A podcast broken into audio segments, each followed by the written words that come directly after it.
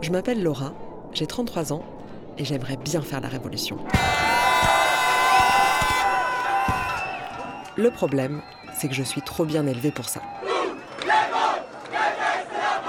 Ça, c'est pas très sympa quand même. C'est peut-être mon éducation bourgeoise. Je sais pas crier. Même dans les manifs, j'y arrive pas.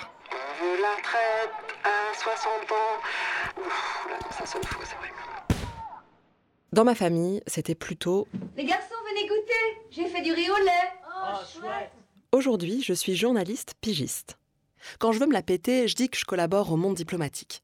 Quand je me prends pour une merde, je dis que je suis chômeuse. J'ai longtemps été apolitique. De droite, quoi. Disons que j'ai voté Bérou en 2007. T'auras mon vote, Bayrou, ma voix, Bayrou. Mon bulletin dans ton mur, mon vote, Bayrou, ma voix, Bayrou. Et puis un jour, je suis devenue de gauche. La vraie gauche. Celle qui rigole pas. Goulag J'ai fait tout comme il faut.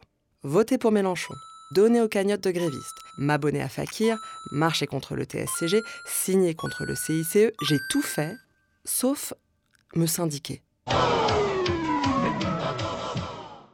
Pourquoi? Pourquoi les syndicats n'ont-ils jamais fait envie à la néo-gauchiste que je suis? Le problème vient-il d'eux ou de moi? Pourtant, je me fais exploiter comme tout le monde. Vous semblez oublier en effet, mes amis, que vous n'êtes que des salariés, c'est-à-dire les êtres les plus vulnérables du monde capitaliste, des chômeurs en puissance. Je peux passer une semaine entière à peaufiner un article payé 300 euros. J'enregistre ce podcast un lundi de Pâques. Des fois, c'est pour faire joli. Non. Enfin, euh, oui. Enfin, je sais pas, personne ne s'est jamais plaint pour l'instant. Mais bon, c'est pour la presse de gauche et pour l'audiovisuel public. Sans doute que si je bossais pour Bolloré, j'oserais plus me faire rembourser mes tickets de métro. Nous exigeons une diminution des coups de fouet. Le mot syndicaliste, c'est comme le mot militant. Ça provoque en moi un mélange de bâillement et de déprime. On veut Dans ce chant, j'entends la défaite. De vraies retraites pour tous, ou alors ça va péter. Un jour, j'ai quand même failli me syndiquer. Je suis allée sur le site du SNJ, le premier syndicat des journalistes, et j'ai demandé le formulaire. Le formulaire rose. Il est nécessaire pour l'obtention du laissez-passer A38. Là, je reçois une enveloppe pleine de documents. Je vois tout de suite les réunions du vendredi soir. Ce moment on va me demander de faire trésorière, ou pire, de distribuer des tracts à la sortie du métro. Je vois une petite salle au sous-sol, sans fenêtre, éclairée au néon, et des moustachus qui débitent des phrases avec CHSCT, RSS, DP, UES. J'ai rien compris, moi. Mais le pire, dans cette enveloppe du SNJ, c'était les autocollants. Où est-ce que j'allais mettre ça? J'ai beau disserter dans mes articles sur les ravages de l'individualisme véhiculé par l'idéologie néolibérale, je dois bien constater que j'en suis aussi le produit. J'ai laissé l'enveloppe du SNJ traîner sur le bureau. Au bout d'un an, il a fallu me rendre à l'évidence. Je n'étais pas mûre pour adhérer. J'ai jeté l'enveloppe, comme le chou rave du panier bio qu'on laisse pourrir deux mois dans son frigo avant de le jeter, la conscience tranquille. Le syndicalisme est resté pour moi un continent lointain. Mais depuis peu, ça me travaille de nouveau. Je suis de gauche et je comprends rien au syndicalisme. Quelle différence entre Sud et Solidaire? Entre un délégué syndical et un représentant du personnel? Qu'est-ce que l'UNSA et que fait le comité d'entreprise à part proposer des réductions pour Center Parks, ensemble, vraiment. Qu'est-ce qui est pire? Se syndiquer à la CFDT ou ne pas se syndiquer du tout That is an excellent question. Pour ce podcast, j'ai cherché des réponses à toutes ces énigmes. J'ai lu des bouquins, bon, en fait un bouquin, j'ai interrogé plein de gens, et pas que mes potes, des syndiqués, des syndicalistes et même un vrai chercheur. Faisons un tour d'horizon des principales organisations. La CGT, la CGT pour les intimes. C'est le syndicat historique, fondé en 1895. C'était le premier et pendant longtemps, c'était quasiment le seul. Tout le monde y était, sauf quelques chrétiens qui étaient à la CFTC. Encore aujourd'hui, c'est la CGT qui fournit le plus gros des troupes dans les manifs. À l'origine, la CGT était sur une ligne anarcho-syndicale révolutionnaire. Sa charte d'Amiens, adoptée en 1906, parle de lutte des classes, d'expropriation capitaliste, d'émancipation intégrale et préconise la grève générale. Ça peut paraître un brin caricatural, simpliste, idéologique, mais c'est quand même assez classe. Après, nous avons la CNT, qui a récupéré les militants déçus par les diverses compromissions de la CGT. Voyou, anarchiste, mauvais français. C'est la CNT qui a les meilleurs slogans en manif. Les patrons, licencient, licencions-les, patrons Mais aujourd'hui, il y a plus grand monde. Après, dans un genre très peu anarchiste, nous avons la CFE-CGC, le syndicat des cadres. Tous en Suisse, tous en Suisse. Ça, c'est une blague de Franck Lepage, mon héros. En vrai, ils sont trop choux à la CFE-CGC. Bah écoutez, moi ça se passe plutôt bien. Je me retrouve dans une entreprise où les conditions sont plutôt euh, en train de s'améliorer. Euh, les salaires, c'est tout à fait correct. En même temps, ça semble normal parce que d'une certaine manière, on chôme pas. Moi à mon bisounours, je lui fais des bisous. Il y a, il y a aussi un, un- un dialogue avec la direction qui, qui est plutôt de bonne qualité, ce qui donne envie en tant que salarié de s'impliquer de plus en plus dans notre travail. Quoi. Des bisous partout, sous le nez dans le cou. Ensuite, en moins rigolo, nous avons FO, faux, c'est un syndicat qui est beau. Et faux, le syndicat qu'il vous faut. fondé au début de la guerre froide avec l'aide de la CIA pour diviser la CGT. Oh, les salauds, les salauds Et puis la CFDT, issue de la scission de la CFTC dans les années 60. Ce sont des réformistes qui croient en la négociation plutôt qu'en la grève et la lutte frontale. Mais au début, ils étaient vraiment de gauche. Aujourd'hui, Le jour où le capitalisme réintroduira l'esclavage, la CFDT négociera le poids des chaînes. Enfin, il y a eu les fédérations Sud. La première a été créée à la Poste à la fin des années 80 par des adhérents exclus de la CFDT. Ils sont plus libertaires que la CGT et plus radicaux que la CFDT. C'est là que sont la plupart de mes potes de manif, comme Sylvain. Moi, ce qui m'a plu chez Sud, c'est que, même cette image-là, c'est que les décharges, euh, elles, se font, euh, elles se font déjà à mi-temps maximum et elles sont tournantes. On ne peut pas rester plus de trois ans en même poste, euh, ou alors il faut vraiment qu'il y ait des dérogations, etc. Ce qui fait que chez nous, il n'y a pas de professionnalisation de l'activité militante. Alors que dans les autres syndicats, c'est le cas. C'est-à-dire, il suffit de regarder, je sais pas, euh, tu regardes n'importe quel représentant syndical aujourd'hui qui arrive à une rencontre avec le MEDEF, il arrive avec quoi? Euh, Chauffeur, garde du corps, secrétaire, costard, cravate, voire même ils sont allés jusqu'au gros cigare. Donc, quand on peut montrer aux élèves euh, des images comme ça, on leur dit vas-y, devine qui est le patron de qui ben, Ils savent pas en réalité. Voilà. Et donc, euh, je trouve qu'ils jouent énormément le jeu institutionnel, ce qui n'est pas le cas de Sud. Sud, euh, on n'est pas très nombreux, etc. Mais c'est le poil à gratter finalement du, du fonctionnement. Et ça, ça me plaît vraiment. Après, il y a tous les syndicats autonomes professionnels, comme le SNJ, le syndicat national des journalistes. Certains disent qu'il peut avoir une petite tendance corporatiste. Quand j'ai rencontré son secrétaire général, Vincent Lanier, je l'ai trouvé très sympa. Il y a toujours des employeurs qui vont essayer de. Il a même jeté un œil à ma en dernière fait, feuille de paye. Le troisième mot salaire global, euh, en fait, de baisser le salaire d'autant. Attends, je t'ai ramené ma fiche de paye pour que tu me dises Ouais. si, ça se voit, si c'est ça ou pas. bon, en même temps, je sais même pas quoi faire. Ouais, parce que là, tu as le 13e mois, là. 13e Ouais, mois. il y a écrit 13e mois, mais comment est-ce que je peux savoir t'as une, une ancienneté professionnelle pigiste et tu as le montant de ta pige. Bon, je vous fais pas toute la liste des syndicats, c'est déjà trop long. Le gros problème, c'est qu'il y a très peu de syndiqués derrière. 11% de la population est syndiquée, contre 25% dans les années 50, 60, 70. Dans les pays scandinaves, 70% des travailleurs sont syndiqués. Mais ça, c'est parce que c'est un syndicalisme de service. Les organisations proposent des formations, des crédits, des aides à la reconversion professionnelle, alors qu'en France, il n'y a pas besoin d'être syndiqué pour avoir droit à la Sécu et bénéficier des accords collectifs. Ce syndiqué représente donc un engagement militant personnel. La question est alors de savoir pourquoi les gens s'engagent deux fois moins qu'avant. Bon, déjà, c'est sûr que les syndicats n'ont pas une super image. Et il faut dire qu'ils sont franchement pas aidés par les médias. Il faut parfois dire les choses crûment, violemment. Oui, l'Express l'affirme, les syndicats français sont nuls. Sylvain, que vous avez entendu tout à l'heure le résume bien. Donc euh, en fait, euh, enfin je veux dire, le, le syndicaliste il reste vraiment utile. Et moi je pense que dans l'entreprise, c'est pas très visible parce qu'en effet, on voit bien, on a l'entrepreneur de l'année, on a le manager de l'année, on n'a jamais le syndicaliste de l'année. Celui qui aurait sauvé tant d'emplois, qui aurait réussi à assainir une situation, ça n'existe pas. Ça se voit tout de suite que Sylvain est prof. Il est super pédago. Il trouve toujours la bonne formule pour te faire comprendre l'idée. On est bien d'accord, a été rin- ringardisé hein, avec l'image d'un syndicaliste qui serait un syndicaliste professionnel, qui aurait des merguez au congélo, qui attendrait juste euh, qu'une manif se déclenche pour y aller. Quoi. Il, est en- il est en plan merguez permanent. Quoi.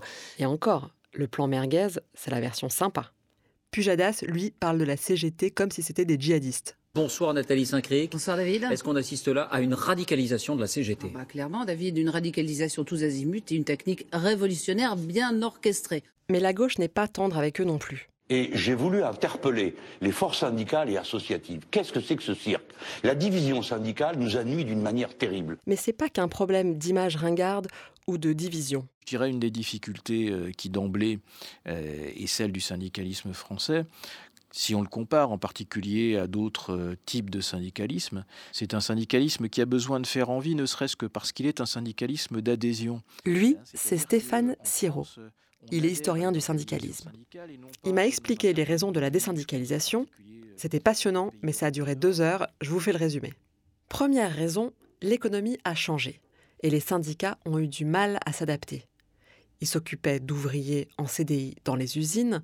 Les ouvriers, les CDI et les usines disparaissent. Moi, par exemple, j'ai 33 ans et j'ai jamais été en CDI. Je travaille de chez moi. Je risque pas de croiser un syndicaliste. Ensuite, depuis les années 80, les salaires et les conditions de travail sont de plus en plus fixés par les négociations en entreprise et de moins en moins définis par la loi. J'ai choisi le dialogue social pour euh, faire avancer notre pays. Ceci pose deux problèmes. D'abord, à devoir préparer les négociations et voler de réunion en réunion avec la direction, avec le ministère, avec le MEDEF, les syndicats perdent le contact quotidien avec les salariés. Ils sont déconnectés du terrain. Ensuite et surtout, à force de se concerter et de dialoguer, ils ont perdu l'habitude de mobiliser et de contester. Moi, je respecte les syndicats et ils ont leur place dans le dialogue social. D'ailleurs, le plus grand fan du dialogue social, après François Hollande et Emmanuel Macron, c'est Pierre Gattaz, le président du MEDEF, le syndicat des grands patrons. Le dialogue social, nous y croyons bien évidemment au MEDEF, c'est extrêmement important pour la compétitivité du pays. Traduction. Non, mais attendez, euh, vous faites semblant de négocier, euh, tranquille. Moi, je fais celui qui va pisser par là-bas, puis quand j'arrive à sa hauteur, tac, je sors ma dague et je l'ouvre en deux par le bas. Heureusement, Philippe Martinez, le secrétaire général de la CGT, n'est pas complètement dupe. Euh, Le problème de- du gouvernement, c'est que concertation, pour lui, c'est euh, vous vous asseyez, vous écoutez ce que je vous dis et vous signez en bas de la page. Il n'est pas dupe, mais il croit quand même que le dialogue est possible. Comme si c'était par le dialogue qu'on avait obtenu les congés payés et la semaine de 40 heures. Vous vous croyez, vous les dirigeants du comité des forges, au-dessus des lois. Vous ferez cela non de votre plein gré, mais parce que la classe ouvrière unie dans la CGT est assez forte pour vous obliger à respecter ses droits. Pour l'historien Stéphane Siro, les centrales syndicales ne luttent plus assez, elles accompagnent, espérant sans doute que cette modération leur apportera quelques concessions. On sait jamais, sur un malentendu, ça peut marcher. C'est pas super attractif et c'est pas très efficace. Loi Macron définitivement adoptée aujourd'hui à l'Assemblée. Moi, je connais qu'une loi, celle du plus fort. Les syndicalistes sont les premiers à reconnaître le problème. Nous n'avons pas remporté de grands succès depuis des années. Lui, c'est Jean-Albert Guidou. Nous avons mené de belles luttes, je crois, mais nous n'avons pas remporté de succès. Jean-Albert Guidou est secrétaire général CGT de l'Union syndicale à Bobigny. Il s'occupe de défendre les travailleurs sans papier. Ce qui, entre parenthèses, contredit le cliché sur les syndicats qui ne s'intéresseraient qu'à protéger les salariés en CDI et les fonctionnaires. Mais ça, c'est une autre histoire. Nous avons réussi, mais ça remonte quand même à un certain nombre d'années, à mettre en échec, ce qui est déjà important. Ce qui a été le cas pour le contrat première embauche, le CPE. Mais ça fait quand même quelques, ça fait quelques décennies maintenant. Ces échecs en série sont lourds de conséquences. L'historien Stéphane Siro considère qu'ils incitent au corporatisme. On assiste à une forme de repli euh, des, fédérations sur leur base euh, pour essayer de rechercher une efficacité qu'elles ne trouvent pas au travers de la coordination confédérale. On on a l'impression de revivre un, panorama syndical qui était celui des, premiers pas du syndicalisme, où les confédérations étaient marginales, n'offraient pour les fédérations professionnelles qu'un intérêt très, très vague. la, CGT de 1895, lorsqu'elle se crée, euh, elle, ne, elle, ne, parvient pas à faire venir à elle euh, les mineurs, les ouvriers du bâtiment, enfin toute une série de fers de lance du mouvement ouvrier de l'époque qui considèrent que les confédérations, ça ne sert à rien, ce qui euh, pose quand même problème, parce que qu'est-ce que ça veut dire? Ça veut dire que déjà aujourd'hui, il est compliqué d'arriver à construire des mobilisations euh, nationale et interprofessionnelle. Et si mon hypothèse euh, se, se, révèle juste, euh, ça signifie que ça va l'être de plus en plus. Alors ça, j'ai jamais compris pourquoi chacun faisait sa journée d'action dans son coin. Neuvième jour de grève demain jeudi dans les gares. CGT Cheminots et Sudrail ont Nouvelle journée d'action des routiers contre la réforme du Code du travail. Aujourd'hui, cette fois, l'appel dans la de la semaine CGT des grèves dans les services publics. Demain, ce sera le tour des enseignants. Vraiment, il y a quelque chose qui m'échappe. Attention, je ne suis pas en train de dire que les syndicats ne servent à rien. Quoique, quand je pose la question à Vincent Lanier, le secrétaire général du SNJ, vous vous souvenez, le premier syndicat des journalistes, il n'est pas capable de me répondre tout de suite. C'est quand la dernière fois que tu t'es senti utile ou que tu as senti que le SNJ euh, avait été utile? Euh, La dernière fois, j'ai pas forcément d'exemple concret comme ça qui me, qui me vient. Euh, Allez, ce serait pas juste de couper là. Après, il a trouvé un exemple. Mais euh, après, tous les jours, on fait des choses utiles. Aujourd'hui, par exemple, la, permanence juridique, euh, c'est hyper important. Ouais. Enfin, c'est, je, je, crois qu'il y avait pas mal d'appels ce matin. Ouais. et à partir de 14h, il y a, quelqu'un qui, qui, qui, vient là dans le bureau et qui reçoit les gens individuellement. Et il y a beaucoup de, de, de, journalistes qui sont en galère euh, complète de pigistes, euh, de, questions de non-paiement de pige, de non-paiement de droits d'auteur. Euh, des fois, c'est un peu aussi, pas forcément syndical, mais des fois, c'est presque SOS Amitié, quoi. ça peut tourner à ça. Des appels comme celui-ci, SOS Amitié, on reçoit un toutes les 40 secondes. Les pensées suicidaires repartent à la hausse. Ça n'était pas arrivé depuis 7 ans, l'année de la crise économique. Sur ces 700 000 personnes qui appellent tous les ans, je me demande combien ferait mieux d'appeler la CGT et d'organiser une bonne grosse grève. J'ai un autre camarade de manif, Dimitri, qui est psychologue en hôpital psychiatrique. Quand il était au fond du trou, les syndicats ont été là pour lui. Et puis il y a un autre aspect, peut-être qu'on moi j'aimerais, je, suis sensible à ça, c'est le fait que dans les syndicats, et là je pense que c'est quel que soit le syndicat, on reçoit des gens au quotidien, il y a ce travail d'accueil de gens qui sont détruits par le monde du travail. Et moi, je peux témoigner à titre personnel, je suis allé chez Sud en étant détruit et en m'effondrant, euh, mais vraiment au sens littéral du terme, euh, en expliquant ma situation à, voilà, une, à une infirmière. Euh. Bon, alors elle, faisait partie du service, mais elle m'écoutait pas à ce titre-là. Elle m'écoutait en tant que section syndicale et puis bah, camarade, tout simplement. Et je, voilà, je me rappellerai longtemps de. voilà, forcément, il y a un peu d'émotion qui revient quand j'y pense, parce que c'est des lieux. Tu vois, c'est pas le psycho du travail, c'est pas du tout la même chose tu vas là-bas avec cette idée, voilà, c'est un accueil qui est politique aussi, de camarades, de gens qui travaillent et qui connaissent ces conditions dégueulasses du management, qui broient les gens, il faut le dire, il faut, on, constate tous les jours ça dans les services, et de gens qui s'effondrent, qui viennent déposer une parole et qui évidemment s'effondrent parce que ça fait des jours, des années parfois qui, qui subissent cette violence-là. Et moi, c'est ce que j'ai, voilà, j'ai eu cinq ans à vivre ça. Et bah, au bout de quatre ans, quand j'y suis allé, j'ai trop tardé à y aller, évidemment, comme tout le monde, comme toujours. Ça change rien de savoir qu'il y a les syndicats. On, croit toujours qu'on est plus fort que ça. Et en fait, j'ai trop tardé. Et je me suis bah, évidemment effondré là-bas. Euh, et j'ai reçu une écoute. J'ai reçu euh, déjà une écoute, rien que ça.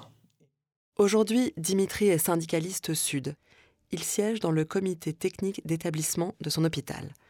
Mais il est très lucide sur les limites de son action. J'ai surtout l'impression, en siégeant dans cette instance de CTE, qu'on est une sorte de chambre d'enregistrement, mais qu'en fait, on n'a pas de pouvoir. On peut emmerder à la marge les directions en ne votant pas un budget, en posant des vœux, ce genre de choses qui vont être obligés de faire remonter à leur propre direction. Et du coup, ça influencera pour une part leur prime. Mais, mais, mais de là à bloquer fondamentalement quelque chose en tant que délégué du personnel, ça me semble quasiment impossible. C'est peut-être ça, être syndicaliste ou être militant s'habituer à perdre, à faire l'expérience de l'impuissance. Rosa Luxembourg aurait dit Celui qui ne bouge pas ne sent pas ses chaînes. Bon, c'est une formule apocryphe, ça veut dire que c'est sans doute pas elle qui l'a vraiment dite, mais qu'elle aurait tout à fait pu. En fait, on est une instance consultative, donc, euh, donc on peut se positionner, mais en attendant, euh, ça change rien du tout, évidemment, de ce point de vue-là.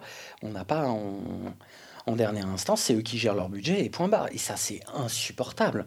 Enfin, nous, on ferme notre gueule, quoi. Enfin, je veux dire, on ferme notre gueule. On dit qu'on est contre, mais, mais, mais en attendant, ils sont non, mais rien à foutre. Donc, euh, ça, dans ces moments-là, moi, je. j'ai envie d'être violent. Dans la rue, l'humeur est sale. C'est rien, c'est rien. De la rue montent les rumeurs. Ça va pas bien loin. la manifestation n'est même pas passée par la gare Montparnasse et les CRS sont déjà en position. Car en tête de cortège, les casseurs sont là. On a la barre, on déraisonne et on craint plus personne je suis aussi tiraillé individuellement entre bah, ce qui a été l'action un peu directe de la lutte du printemps 2016 et, euh, et de revenir à tout ce, je dirais, ce protocole, ces rituels de la direction qui nous informe de son budget sur un PowerPoint au fond de la salle. Donc on, là, ils se mettent à gérer le temps en nous expliquant par mille chiffres et mille camemberts à quel point euh, ils redistribuent les, voilà, les budgets quel point c'est formidable tout ça, et à quel point on va se faire complètement désinguer en fait. Et, euh, et que nous, on a, on, a un énorme sentiment d'impuissance dans ces moments-là. C'est terrible. En attendant, si les syndicats sont si impuissants, la vraie question, ce n'est pas pourquoi les gens ne se syndiquent plus, c'est pourquoi les gens se syndiquent encore. Vestige d'une tradition absurde. Par principe, ce serait comme le droit de vote? Ça sert pas à grand chose, mais il faudrait syndiquer quand même parce que c'est un droit conquis de haute lutte. Toutes les personnes que j'ai rencontrées pour ce podcast se sont syndiquées pour des raisons différentes. C'est là je veux passer pour un vieux con. Euh, il y a une différence de génération. Pour Jean-Albert Guidou, c'était euh, naturel. Quand je suis arrivé sur mon premier vrai boulot, euh, je me suis syndiqué le premier jour de l'entrée dans le boulot. Bon, ça me semblait aussi naturel que de remplir le papier pour la mutuelle ou enfin bon. Jean-Albert Guidou n'est pas un vieux con. Mais c'est vrai que l'âge moyen des syndiqués est passé de 39 ans en 83 à 45 ans en 2013. Pour Vincent Lagnier aussi, c'était évident. Je, ne m'étais jamais posé la question euh, d'adhérer. Enfin, je pense que j'avais un peu ça dans les, dans les gènes. Mon père était un militant, euh, un militant de la CFDT et du PS. On n'est parfait. Moi, c'est pas dans mes gènes. Mes parents sont des bourgeois raisonnables qui rejettent tous les extrêmes. Ils votent indifféremment PS, Modem, Les Verts, UMP, selon l'humeur et la personnalité du candidat. Il va sans dire qu'ils n'ont jamais songé à se syndiquer. Si je me syndique un jour, ce sera pas naturel. Ce sera parce qu'un patron aura poussé le bouchon trop loin. Parce que j'en aurai marre d'être la première variable d'ajustement, comme Marie. Marie est maquettiste aux actualités sociales hebdomadaires. Elle avait toujours été plutôt réfractaire à l'idée d'adhérer à un syndicat. mes collègues de boulot me disaient, qui étaient au CNJ me disaient prends ta carte, machin. Je dis bah, moi j'aime pas, j'aime bien être, j'aime bien mon indépendance, j'ai toujours peur d'être, euh, d'être happé par quelque chose que je contrôle pas. Et puis l'année dernière, l'hebdomadaire a été racheté par un certain Monsieur Grandidier un nom de méchant parfait. Donc euh, c'était un peu la cata euh, à cette époque-là. Et puis Grandidier qui dit, bah, de toute façon, on vous supprime les accords collectifs, là, dans, dans cinq mois, ils tombent et tout. Donc là, moi, je dis, ah non, moi, j'accepte pas, là, je vais me battre, je vais trouver le moyen. Marie ne s'est pas contentée de prendre sa carte au SNJ. Elle est carrément devenue déléguée syndicale, à 55 ans. En janvier, toute la rédaction s'est mise en grève elle réclame des embauches pour remplacer tous ceux qui sont partis avec la clause de cession. Je connaissais rien au syndicalisme, tout ça. Je me dit, il faut que je fasse quelque chose. Là, il faut que j'y aille parce que je veux pas perdre, euh, bah, veux pas perdre mes jours de congé, je veux pas perdre tous les trucs. Il n'y a pas de raison, ce mec-là, euh, qui nous pète tout comme ça. quoi. Donc, on a monté une mobilisation avec Patricia sur l'ensemble de la boîte qui a bien marché, puisqu'on a obligé, euh, avec cette mobilisation, le patron euh, devant l'inspecteur du travail, a signé la prolongation des accords collectifs jusqu'à ce qu'il y ait des nouveaux accords collectifs. Donc ça a été une euh, première mobilisation, ça paye. Je me dis quand même, c'est pas mal. c'est vrai que ça m'a fait du bien parce que bon, médecins, ça leur, euh, et ça leur fait de la pub. Tu vois, on va pouvoir s'opposer seul à ce projet global. Ah non. Dire, de toute voilà. façon, son projet, il avance. Hein. Ouais, mine de rien. Lui, il, avance, il hein. avance, il tient sa ligne. Elle me touche là, dans l'AG, en pleine grève, parce que ce sont ses premiers pas. Elle n'est pas encore complètement au fait de comment ça marche. Quand je lui demande de m'expliquer ce que fait un délégué syndical, elle s'en mêle encore un peu les pinceaux. Tu peux être euh, délé... après, tu peux être délégué syndical et ou tu peux être DP, délégué du personnel, je crois. Mais faut- Elle n'était pas destinée à monter au front, et maintenant elle ne peut plus lâcher. Ça, je, je m'en aperçois. hein. Parce que quand j'ai failli arrêter, je me suis dit, mais bon, euh, pourquoi je fais tout ça? C'est débile. Moi, je, je juste tirer mon épingle du jeu, comme, comme j'ai fait souvent finalement, en ayant des grandes idées sur, euh, oui, la société, il faut changer la société, machin. À chaque coup, quand même, moi, je tire bien mon épingle du jeu. Là, j'ai un patron en face, il vient, il pète tout. Merde, si je tente pas un, un truc, quoi, euh, qu'est-ce que j'ai beau jeu après d'aller dire oui, alors, euh, on va changer le monde. Bon, ok, batailler pour conserver deux jours de RTT, ce n'est pas mettre fin à l'exploitation capitaliste. Mais j'ai une bonne nouvelle, l'un n'empêche pas l'autre. C'est ce que je comprends en discutant avec Axel, 28 ans, conducteur de train à la SNCF. C'est un militant révolutionnaire encarté au NPA pour qui le syndicat est un lieu stratégique en prise directe avec l'exploitation. Est- mais ça, c'est parce que je suis un militant révolutionnaire. Après, on n'est pas dans une situation révolutionnaire, donc ça paraît un peu abstrait. Mais moi, mon but à moi aussi, oui, c'est la transformation révolutionnaire de la société. Et je pense qu'il faut une organisation centralisée avec une discipline militaire euh, dont l'objectif, c'est de renverser la société. Au moins, ça a le mérite d'être clair. Au goulag Allez, allez Il est secrétaire général du syndicat CGT des cheminots de Trappes. C'est l'inverse de Marie. Il s'est syndiqué très jeune, dès son premier boulot dans la restauration rapide. Le syndicalisme, c'est sa vie. Quand je lui demande combien d'heures il y passe, il est presque gêné de me répondre. Oh là, putain, je pense. Mais moi, vraiment, c'est parce que c'est moi. hein, et- Mais il y en a d'autres hein, qui sont comme ça. Ouais, je sais pas, je dirais 50-60 heures euh, par semaine. En plus du boulot. hein. Alors, certes, on a quelques heures de délégation, mais même. euh, mais en fait, il y a un, truc, c'est 24 heures sur 24. En fait, évidemment, quand on dort, on dort. Mais même quand on est au boulot, même moi, quand je conduis mes trains, euh, alors j'essaie d'être concentré sur ce que je fais. Mais il y a toujours un truc dans l'arrière-tête, c'est euh, ouais, je finirai à telle heure, donc je pourrais faire ça juste après. Ou même au boulot, en fait, on est toujours en train de militer parce que euh, quand je croise un collègue, bon, on va parler de l'actualité, on va parler parfois de rien de très, intéressant. Mais s'il y a une actualité, bon, bah, c'est au travail. si on n'est pas en tournée, on va croiser. Ah ouais, t'es au courant de l'attaque là, t'as vu la grève qui s'est passée là, t'as vu comment c'était bien, il faudrait peut-être qu'on s'y mette aussi. Donc en fait, c'est un état d'esprit qui fait qu'on est permanence dedans en fait. Et ma compagne qui n'est pas militante, elle me le reproche. hein. Parce que c'est vrai que parfois, euh, la vie de famille, elle en prend un coup. hein. Donc, euh, Jamais je ne serai une militante comme lui. Mais ce qui me plaît, c'est sa capacité à tenir ensemble les deux bouts de l'action politique. C'est parce que moi, euh, le syndicalisme, c'est pas que défendre les intérêts économiques euh, immédiats, euh, les, les chiottes bouchées ou le carreau cassé dans le poste. C'est aussi faire prendre conscience aux gens que finalement la société, c'est nous qui la faisons tourner et le jour où on décide de ne plus la faire fonctionner, ben, en fait, ils peuvent rien faire en face. Ils se sont mis en grève. Tous les passagers sont priés de descendre. Ça, c'est le bunker non Foutu C'est un pays foutu Pourquoi on aurait besoin des patrons au-dessus de nous Euh, qu'est-ce qui, euh, Est-ce que c'est eux qui ont besoin de nous ou nous qui avons besoin d'eux Ok, ok Axel, tu m'as convaincu. Je vais le faire. Je vais me syndiquer. En fait, je vois pas 50 autres manières de se défendre. Oui, les syndicats sont moins efficaces, mais c'est aussi parce que les gens comme moi ne les rejoignent pas. C'est ça qu'essaye de me dire Dimitri. Parce que moi, j'entends beaucoup dans les, dans les services dire Mais putain, les syndicats, ils font rien. Mais j'arrête pas de répondre Mais, mais les syndicats, c'est nous. Il n'y a, y a- y a personne d'autre.